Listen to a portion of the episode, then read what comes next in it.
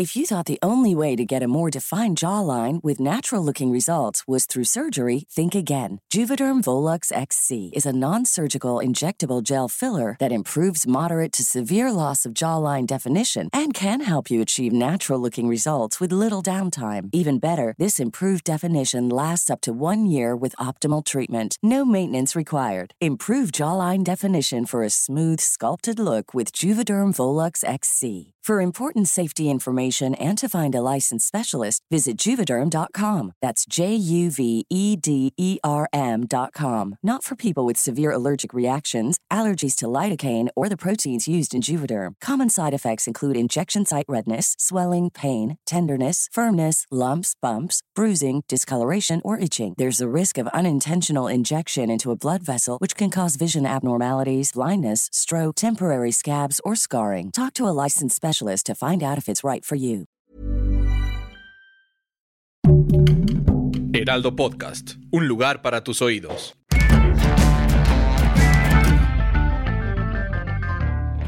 En vivo y a todo color en el penúltimo día de actividades de la Feria Internacional del Libro de Guadalajara, me da mucho gusto darles la bienvenida a La pinche complejidad, el podcast de Heraldo Podcast de Heraldo Media Group, que está dedicado a problematizarlo absolutamente todo y a plantear preguntas a propósito de las preguntas. Ustedes mismos pueden plantear preguntas a través de nuestras redes sociales, de las redes sociales de Heraldo Podcast, de mis propias redes sociales, Nicolás Alvarado Lector, de la transmisión de YouTube, que seguramente pues están ya consultando en este momento nuestra última transmisión, además desde la Feria Internacional del Libro de Guadalajara, que yo quiero dedicar a la urbanidad y las buenas maneras. La urbanidad y las buenas maneras son muy importantes, hay que saber poner una mesa, hay que saber, hay que saber servir el té con una nube de leche, hay que saber saludar correctamente a las personas, abrir las puertas, prender los cigarros y no asumir que las personas tienen opiniones políticas que uno tiene, no asumir que la gente está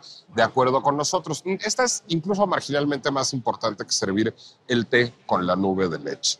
Entonces me parece un buen momento para contar una parábola sobre esto que nos va a llevar directamente al tema y de la que es protagonista mi buena amiga Mónica Maristain, periodista, poeta. Antes de que cuente la parábola, ¿qué haces hoy en Fil Guadalajara, Mónica Maristain? Hoy presento mi libro, mi decimosexto libro, eh, que se, vaya, que se llama Los Mexicanos Ejemplares.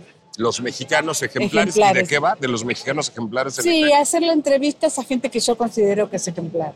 ¿Como por ejemplo? Alonso Arreola, este, Sara Sekfovic, Rosa Beltrán, este, Juan Claudio Poblete, eh, Mario Endía, muchas, son 34 perfiles. Y bueno, ahora les voy a contar un comportamiento no ejemplar que tuvo, por cierto, un querido amigo mío. Hay que decir que es un querido amigo mío, quien, pues, sucede en las elecciones argentinas. Ustedes saben que esto se lo envidio yo mucho políticamente a Argentina. No hay muchas cosas que le envidie políticamente a Argentina, pero esta se la envidio mucho.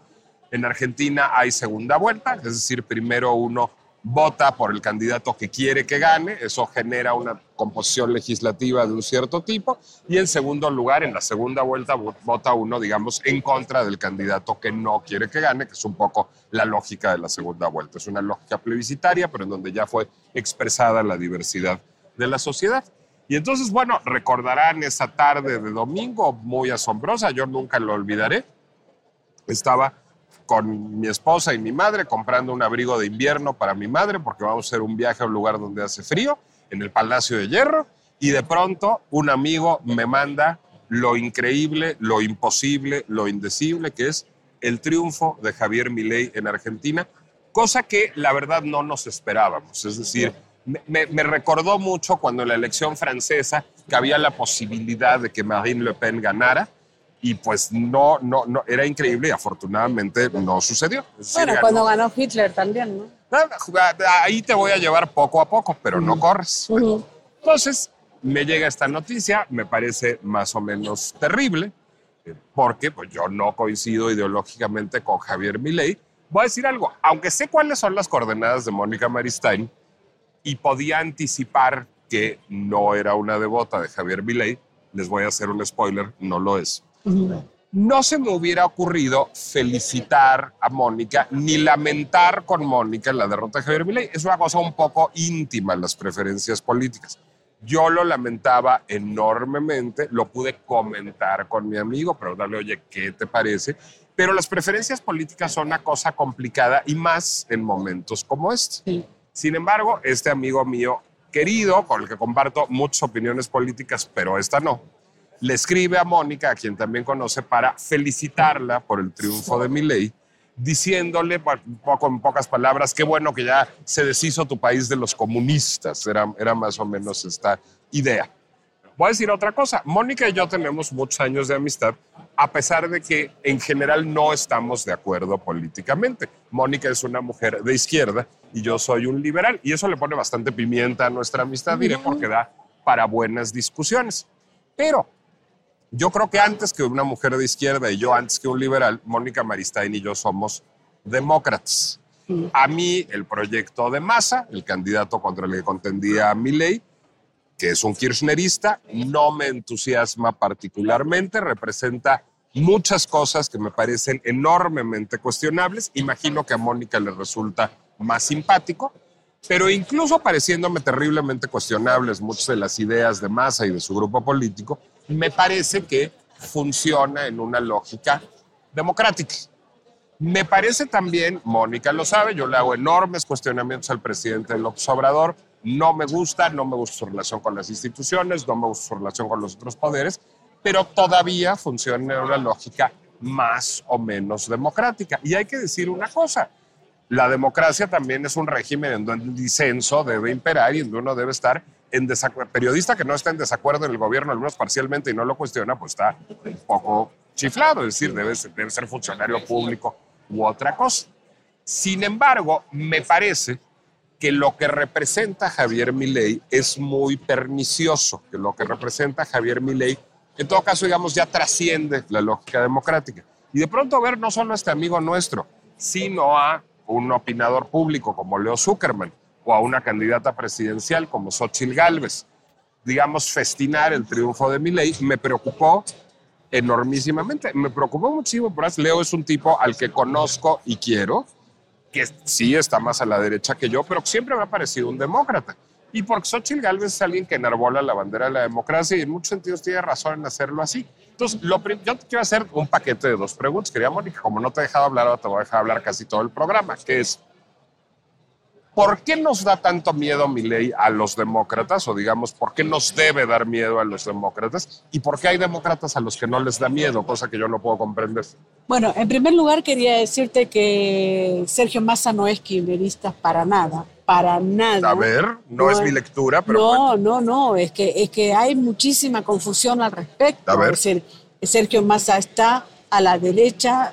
En estas dos opciones que teníamos, una era la derecha democrática y otra es la derecha eh, de los locos, de los, eh, de los imposibles, diríamos Una derecha nosotros. populista, antiinstitucional. No, ni siquiera populista. Yo creo que también hay muchísima confusión con respecto al populismo. A ver, sitúame a porque- Massa y a Milei. Sí, porque creo que los filósofos, los filósofos de las ciencias políticas han confundido demasiado los, los términos. A ver, venga. ¿no? Entonces, cuando tú hablas de determinado gobierno, de progresos, de pensar los derechos, de hablar del trabajo, de ver lo que pasa con la inteligencia artificial, ya es populismo de izquierda. Y cuando y, el resto es populismo de derecha, pero ya no importa, digamos, ¿no? Y no es así, porque hay, por supuesto, el sistema de Finlandia, el sistema de eh, Noruega y Suecia se ha venido cayendo, pero precisamente nosotros estamos a favor de los, lo- pagar los impuestos y hacer precisamente un gobierno del bienestar, digamos. Y eso no existe, porque cuando hablas de bienestar es un populismo de izquierda. No, yo creo en el estado de bienestar, Ya, en una no, no, lógica pero- socialdemócrata o incluso demócrata cristiana. Es decir, Claro. hay gobiernos de derecha con estado de bienestar. Sí, puede ser, no los conozco, pero... En Alemania, el de Angela Merkel, por ejemplo. Sí, pero Alemania en este momento eh, es izquierda para adentro y, de- y derecha para afuera, digamos. Eso ¿no? lo dices tú porque eres una mujer de izquierda. Eh, No, no, pero Alemania tiene muchísimas este, eh, políticas con respecto a los inmigrantes que son de terror, digamos. No, no, De no, acuerdo. no, no, no, no creo que esté pensando en cómo que Argentina vuelva a la democracia, de ninguna manera. No es que no duerme pensando que Haití mejore, digamos, no. De acuerdo. No, Pero ahora, no es eso. lo que te Lo diría que es, está- esa discusión que estamos teniendo está dentro de coordenadas democráticas. Sí, por supuesto. ¿En dónde está fuera de esas coordenadas Javier Milei? Está en todas afuera. Yo estoy de porque acuerdo. una de las cosas que realmente, así como no confié en el pueblo cuando votó a Milei, confío en el pueblo que va a sacarlo a Milei dentro de seis meses. O ¿Pero sea, qué te preocupa de Milei? todo, todo. La destrucción del Banco Central, la venta de IPF, la venta de aerolínea, este, la dolarización. Si entramos en la dolarización, no vamos a poder salir de la dolarización. Vamos a ser un, un país como el de Bukele. O sea, eh, hay muchísimas cosas que él acaba de decir, por ejemplo, que estamos él habló porque todos nos votaron por en contra de la inflación. Bueno, acaba de decir que no hay plata en Argentina y que vamos a la inflación, no sé cómo le, cómo le A la, dicen, la- la estagnación. a la estagnación y que vamos a durar dos años. Argentina no va a durar dos años. Argentina lo va a este, echar mucho antes, digamos, ¿no? A pesar. Y lo que a mí me preocupa fundamentalmente, para mí, mi ley es una anécdota. Mi ¿En ley es una anécdota. A que en realidad el poder lo tiene Macri, que, al que no, no, no tuvo un solo voto, lo tiene Patricia Bullrich, lo tiene eh, Victoria Villarroel con los militares. Y es probable que vengan los militares otra vez. ¿Por qué entonces habría ganado Milei? ¿Qué permitió expresar? O sea, lo que tú estás diciendo, el poder está concentrado en una élite de derecha. Sí, ¿Y exacto. por qué no está esa élite de derecha del poder sino Milei? No, porque todos votaron por algo nuevo a este, tirar todo, digamos. ¿no? La gente no ha comprendido exactamente qué es lo que, lo que propone mi ley. Ahora mismo hay muchísima ya gente que dice, ¿cómo lo voté? ¿Cómo lo voté? Lo que va a hacer todo el trabajo sucio, lo va a hacer durante seis meses y, y después la gente lo va a matar, digamos, porque, Deja- porque es así, porque Argentina es así. Te voy a poner un ejemplo para entender en cuáles son las coordenadas en las que está colocado Milei. Tomemos un tema que es contencioso entre tú y yo. Tú quiero pensar que crees en las transferencias directas como un elemento toral de la política social, ¿correcto? Es decir, ¿a ti te parece bien que el gobierno transfiera de manera directa dinero a las personas de bajos recursos para que se ayuden a tener una mejor vida, ¿correcto? Bueno, yo no estoy de acuerdo en las transferencias directas. A mí me parece que generan esquemas clientelares y corporativos, asistencialistas, que no remedian de fondo las, eh, los problemas sociales y que más bien lo que deberíamos generar es empleo y mejorar el salario. Sí, pero eso es una cosa absolutamente fantasiosa. Lo que estamos viendo ahora, por ejemplo, en el caso de Argentina, y yo solamente hablo de Argentina, yo no hablo de México porque no me corresponde. Te voy a interrumpir antes de que Sí. sigas y ahora me llevas ahí, pero es que quiero terminar de hacer Ah, el punto. ok. Esa discusión está en términos democráticos. Si tú tienes razón o yo tengo razón, ahora los discutimos, pero no es importante. Lo que es importante es que mi ley no cree ni en tu visión de las cosas, ni en mi visión No, de las cosas. Mi ley cree que no debe haber ninguna política social, cree que no debe haber instituciones de desarrollo social, que no debe haber instituciones de género. No es la lógica de la izquierda o de la derecha. Es una lógica, pues un poco del sálvese quien pueda, ¿no, Mónica? Sí, eso es, así. Y por otro lado, nosotros hemos peleado durante mucho tiempo para que hubiera 40 años de democracia que se, cubri- que se cumplieron el primero de diciembre y todo está por la borda. Los jóvenes votaron pensando que la motosierra y el, el poner la motosierra a los políticos iba a hacer precisamente un país maravilloso y precisamente la motosierra les va a llegar a ellos, digamos, ¿no? Había una señora, que, una escritora que me llama, no voy a decir el nombre, pero me dice, es que la señora que yo soy amiga de Argentina me dijo, ay, porque todos robaron, está contenta con mi ley. ¿Cómo? O sea, es que en realidad la democracia, el olvido, es, es nazi. Eh, o sea, si yo me olvido, no puedo precisamente establecer qué es la democracia. Y entonces ah, yo creo que hay muchísimos filósofos, por ejemplo, estuvo el Vasco acá que habló de la democracia compleja, que ya no hay democracia para gobernar. Y si no hay democracia, ¿qué es lo que hay? Es que, a ver, justamente lo que quiero saber es cómo llegamos ahí. Y el ejemplo argentino ahora es particularmente descollante, pero no es ni de lejos el único y es aplicable a México también, en donde afortunadamente no estamos en una situación tan cercana. Bueno, Eduardo Verástegui ni siquiera ha logrado ser senador. Lo cual me da una alegría enorme. Es decir, a ver, qué, qué bueno que pusiste ese ejemplo.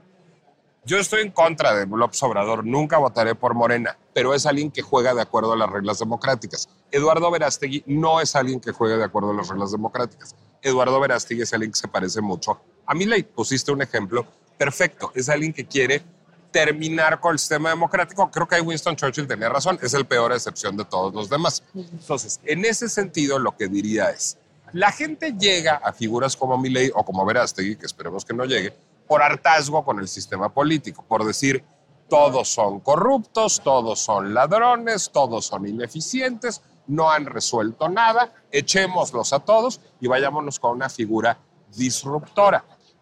El problema es que teniendo básicamente razón en que muchos son corruptos, no sé si todos, y muchos son ladrones y muchos son ineficientes, hay un saber hacer profesional de la administración pública que tiene una cierta clase política. Habría que renovar una clase política, había que reeducar una clase política, no que deshacerse de la clase política.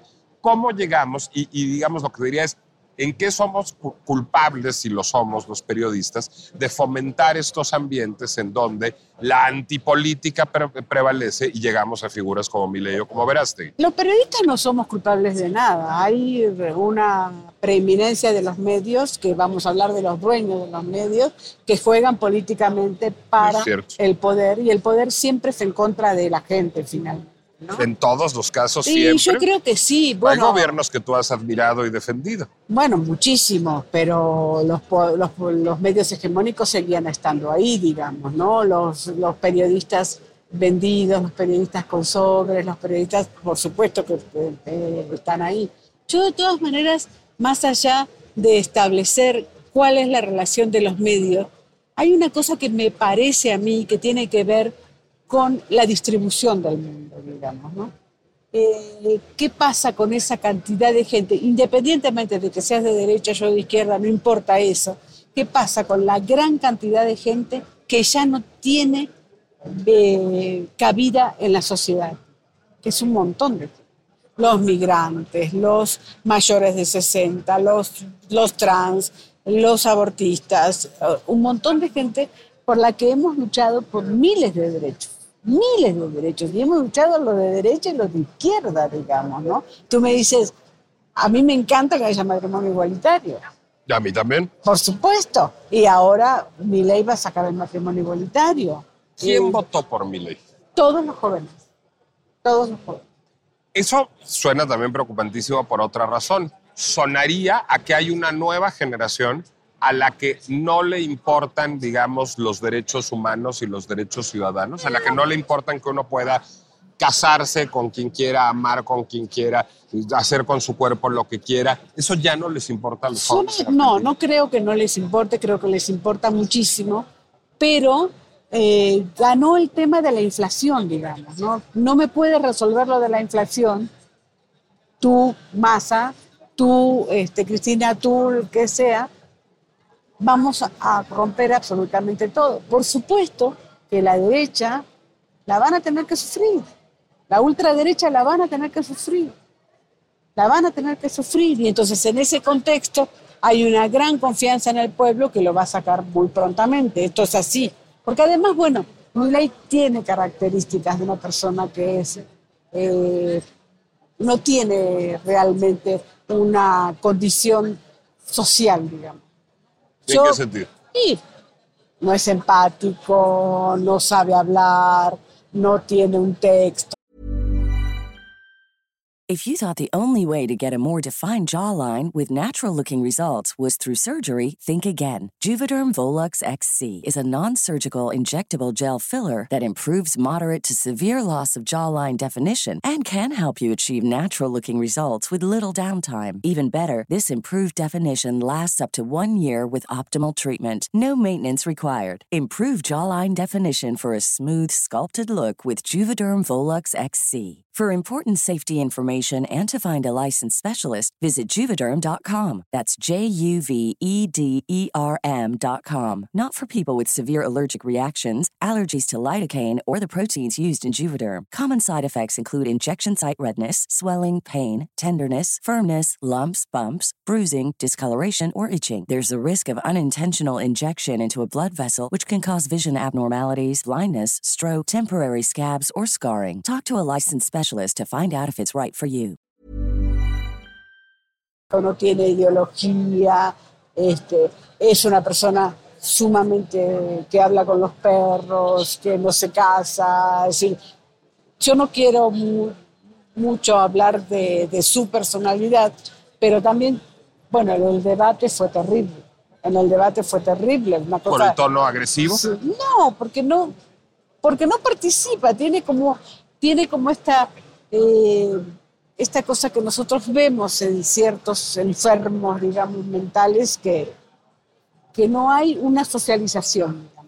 No voy a, no voy a hablar mucho más de, de mi ley en ese aspecto, pero sí me parece que condiciona mucho su condición, su condición personal a lo que va a hacer con respecto. Cuando vea que la gente se, se vuelva y tenga que reprimir y tenga que hacer un montón de cosas que tienen que ver con el gobierno, no, no, no lo va a poder hacer. Déjame contarte una cosa. La FIL, como les recuerdo, por cierto, que estamos en la Feria Internacional del Libro de Guadalajara, en el stand de Heraldo Media Group, transmitiendo en vivo la pinche complejidad. Man, pueden mandar mensajes a través de YouTube y a través de nuestras redes sociales. Pero bueno, ya que estamos en la FIL, como tú sabes, Mónica, en la FIL pasan muchas cosas que no pasan en Expo, que, tienen, que pasan en cafés, bares, restaurantes al margen de la FIL.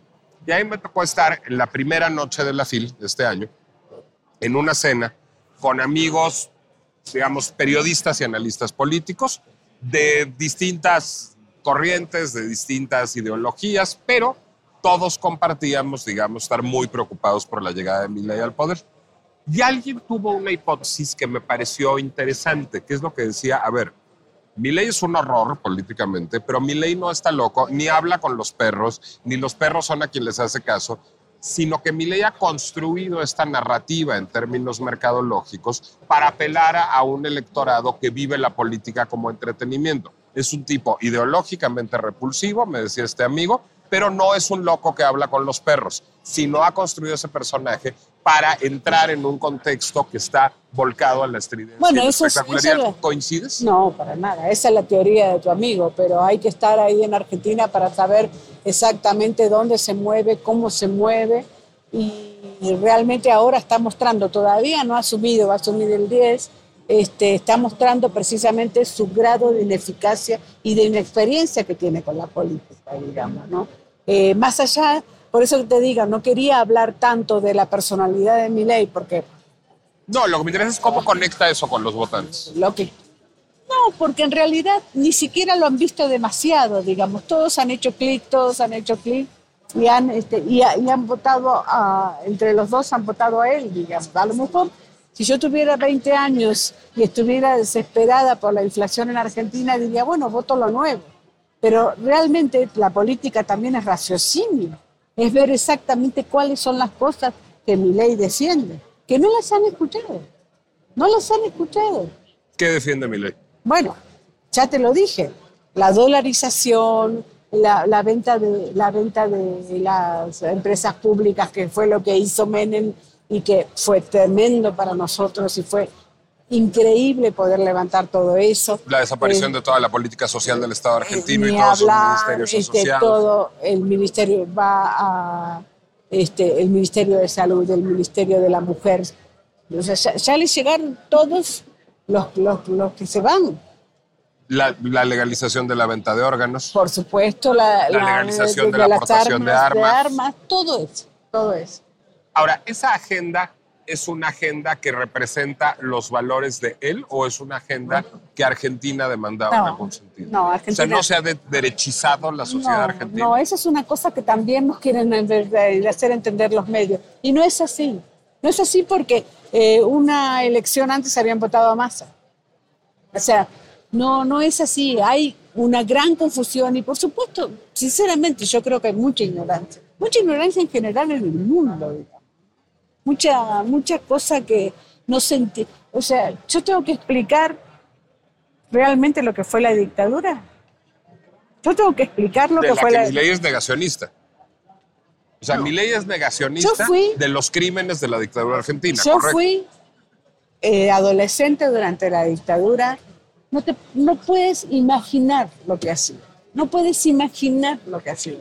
Y sin embargo, ah, pasaron 40 años, vino la tecnología, vino esas cosas y vinieron los populismos. Entonces es una cosa que, nada, eh, me decía un amigo muy de izquierda la otra vez y digo, vamos a tener que mirar, ser pacientes y mirar.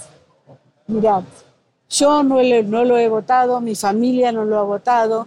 Este, estamos muy desesperados porque todos los remedios del cáncer de mi hermana, por ejemplo, van a dejar de estar por el Estado. No sabemos cómo vamos a poder comprarlos. Ese- hay muchísimas cosas que tienen que ver con la cotidianeidad que es muy difícil decirle a Leo Zuckerman, es muy difícil decirle a Xochitl Gálvez, tú no sabes, tú no sabes exactamente lo que es tener un gobierno.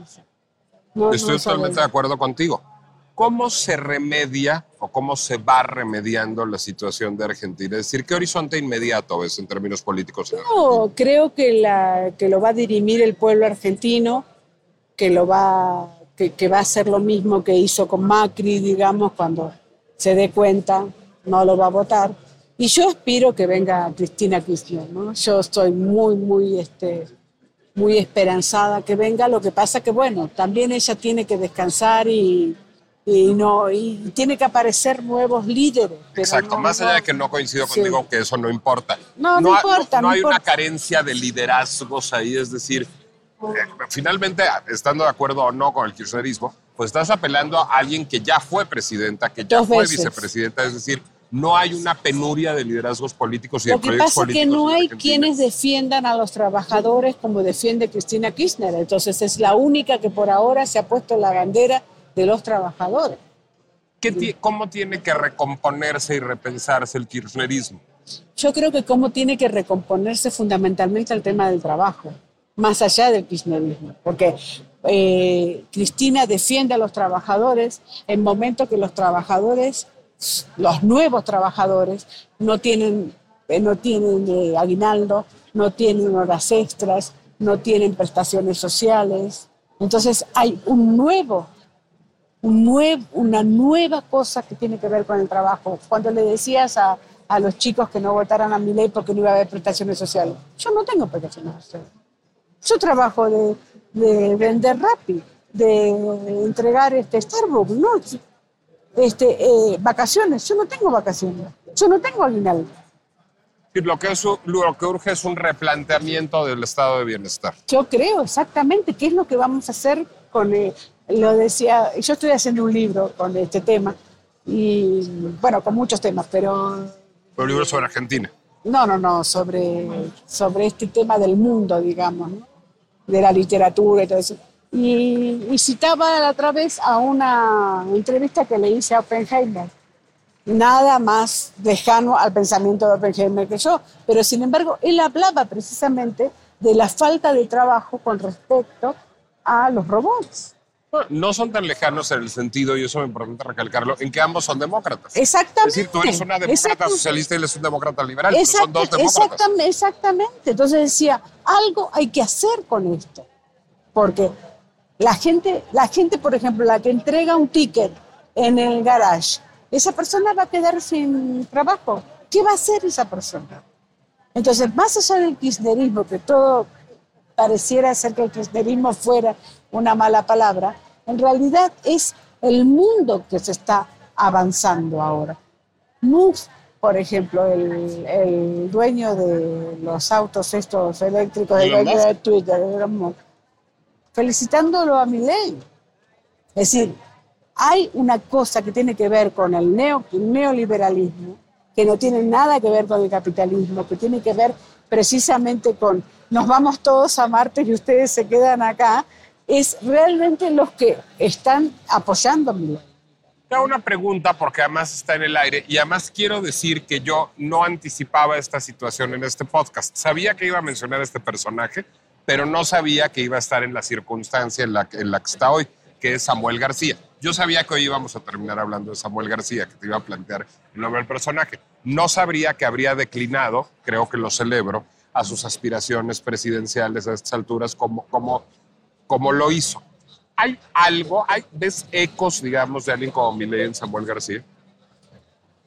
Probablemente sí, porque me parece que se centra mucho en las redes sociales. Yo lo estuve pensando mucho porque estuvo acá en la, en la, En la en feria.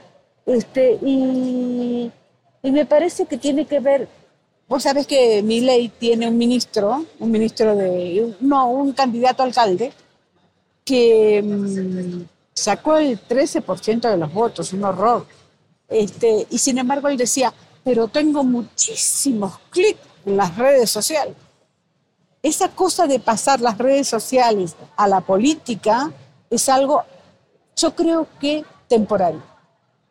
Temporario. ¿A qué crees que obedece? Creo que obedece a los, los jóvenes. Los jóvenes. O sea, vos, tú piensas que México es el país que más jóvenes tiene de toda Latinoamérica. ¿A quién va Samuel García? A los jóvenes. La que dijo dama de compañía Fox, que es un horror lo que dijo, por supuesto, Un horror. eh, y no estamos de acuerdo para nada, pero en realidad es Samuel García, un eh, gobernador de Monterrey, precisamente por su mujer. No, y su mujer no, no es una dama de compañía, es su legítima esposa, pero es una influencer de maquillaje. Eso es. Totalmente, totalmente, pero que sabe precisamente cómo son las redes sociales. Bueno, es que a mí, digamos, ahí el síntoma me parece preocupante y te voy a decir por qué me parece doblemente preocupante. Movimiento Ciudadano es un partido que se las da de socialdemócrata, digamos, que tiene algunas figuras que yo quiero y respeto muchísimo, como Salomón Chertorivsky, y otras que quiero menos, pero que, digamos, pueden pasar, y a lo mejor respeto menos, pero que pueden pasar por socialdemócratas. ¿Cómo de pronto aparece alguien como Samuel en ese contexto? Pues porque finalmente es un pacto diabólico que hacen los partidos, y puedo acusar al PAN, al PRI, a Morena, al PRD y a todos, para sobrevivir, tener estas figuras que pues, son casi TikTokers que hacen política. Ese fenómeno parece replicarse además en todo el mundo. Ese fenómeno también es parte de que ganen figuras como Milei. ¿no, Sí, por supuesto, por supuesto. Y una de las cosas que nos pasan a nosotros es precisamente ver cómo esta gente que no tiene ninguna casta política, a pesar de que él habla de la casta y luchar contra la casta, y sin embargo yo alabo la casta porque, porque la casta política fue la que convirtió 40 años de democracia plena en, en Argentina. Este, eh, entran en la Casa Rosada, agarran las sillas, las mesas y digo, "Ah", es como si hubiera el cuento Casa Tomada, ¿no? Entonces vienen, vienen, vienen, vienen como los monstruos a apropiarse de cosas que no son de ellos. Otra cosa que me parece importante como recordatorio por parte de mi ley es decir, a ver, una democracia parte del disenso y del desacuerdo. En una democracia hace falta no una izquierda y una derecha, hacen falta muchas izquierdas y muchas derechas con las que no vamos a estar de acuerdo necesariamente.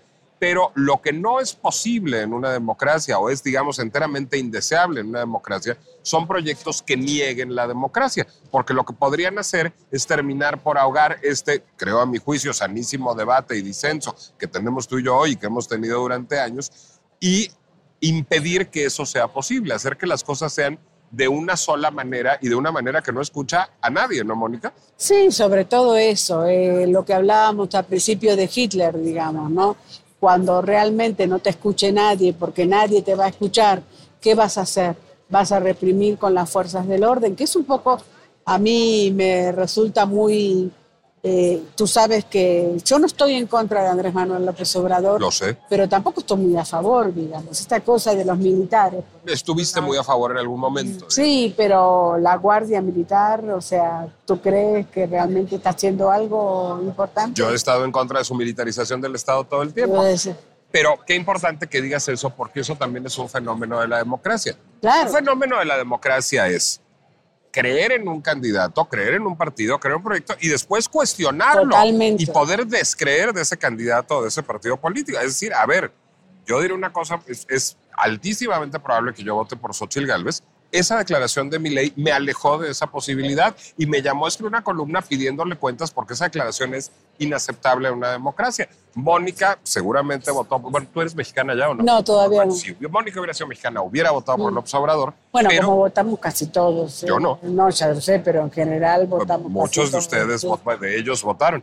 Pero a lo que voy es, eso no te impide cuestionar la militarización del país. Es decir, no es un acto de fe acrítico votar a un No, y candidato. por otro lado vivo hace 23 años acá y en estos últimos años he estado muy, este, muy falta de trabajo precisamente porque la cultura no importa para nada a este gobierno. También es en ese aspecto. Pero supongo que le sigues reconociendo cosas. Sí, por supuesto. Yo le reconozco, no siendo un gobierno el que haya votado, toda la parte de política salarial, eso está bien. Sí, además me gusta mucho el AIFA, me gusta mucho el, el, el tren Maya, me, me gustan mucho las cosas que hace públicamente. A mí no, pero el, digamos, el ejercicio democrático es una actividad compleja y creo que ese debería de ser, digamos, es nuestra gran vacuna contra los miles de este mundo, es, implica hacerse preguntas, implica estar de acuerdo y en desacuerdo, implica cambiar de opinión, implica escuchar al otro. Creo que esa es la mejor vacuna contra los miles, ¿no, Mónica? Sí, por supuesto, la democracia es, y nosotros la democracia es joven. La democracia tenemos, vos sabés que decía, Tanto la mexicana como la argentina. sí, decía Raúl Alfonsín, con la democracia se come, se vive, se, se es feliz. Y tenemos que precisamente ir a eso. ¿no? Se educa. Una de las cosas que va a hacer este, mi ley ahora es eh, tratar de avanzar contra la, la educación gratuita, que es eh, tradicional en Argentina desde hace mucho tiempo. me, me quedo con, con, digamos, esa admonición y con otra cosa que creo que es importante. Tratemos de ser primero demócratas y luego de ser de izquierda o de derecha. Creo que le haremos mejor servicio a proyectos de izquierda o de derecha siendo primero demócratas. Mónica Maristain, gracias por estar en la pinche complejidad. ¿En qué redes sociales podemos encontrarte? Maristain M y Mónica Maristain en Facebook y Maristain M también en TikTok.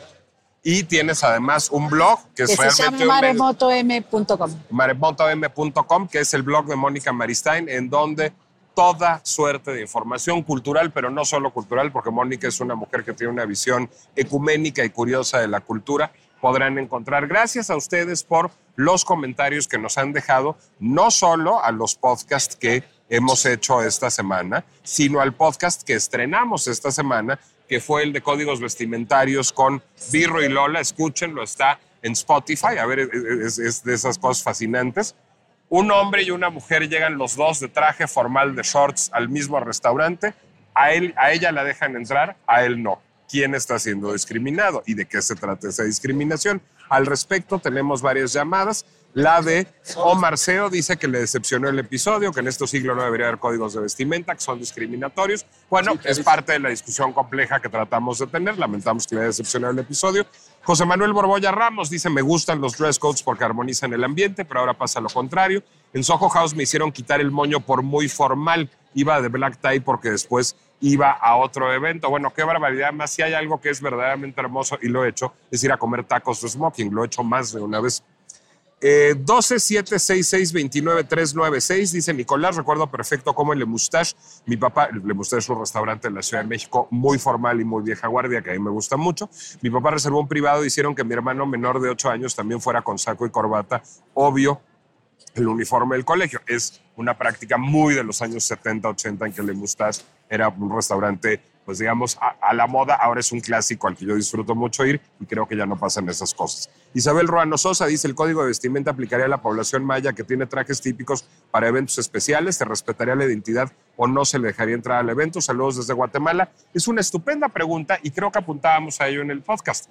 Es mucho mejor un, un código vestimentario que dice formal, elegante. Interprétalo usted como huipil, como smoking, como lo que usted entienda por elegante. Creo que esa es una mucho mejor manera de, digamos, honrar la formalidad o la solemnidad de un evento y ser respetuosos y sensibles en términos de género o de cualquier otro marcador de identidad cultural. Graciel Vijaimes dice, ¿cuál fue el discurso que propuso Milei en Argentina para llegar a la presidencia con una política de extrema derecha? Bueno, pues creo que lo hemos ido desgranando a lo largo del podcast. Y Julio Bolívar dice, saludos, ¿quién va a tumbar el gobierno de Venezuela? Esa es materia de otra pinche complejidad, porque además el tiempo corre aceleradísimamente, pero en efecto Venezuela es un gran tema. Y además ahora vino una buena poeta venezolana a, a Guadalajara, Wiki Pirel, a hablar justamente de migración y habrá que aprovechar la relación con Wiki para hablar de Venezuela próximamente. Me parece una buena idea. Gracias a ustedes por acompañarnos en La Pinche Complejidad, una producción del Heraldo Podcast que pueden ustedes consultar en Spotify, Amazon Music, Apple Music, Deezer, YouTube o cualquier lugar donde suelan consultar podcasts. A mí me pueden encontrar en redes sociales en Nicolás Alvarado Lector, tanto en Instagram como en Threads. Y de veras, este precepto de buena convivencia política es indispensable. Primero demócratas, luego de izquierda, de centro, de derecha. Hasta la próxima.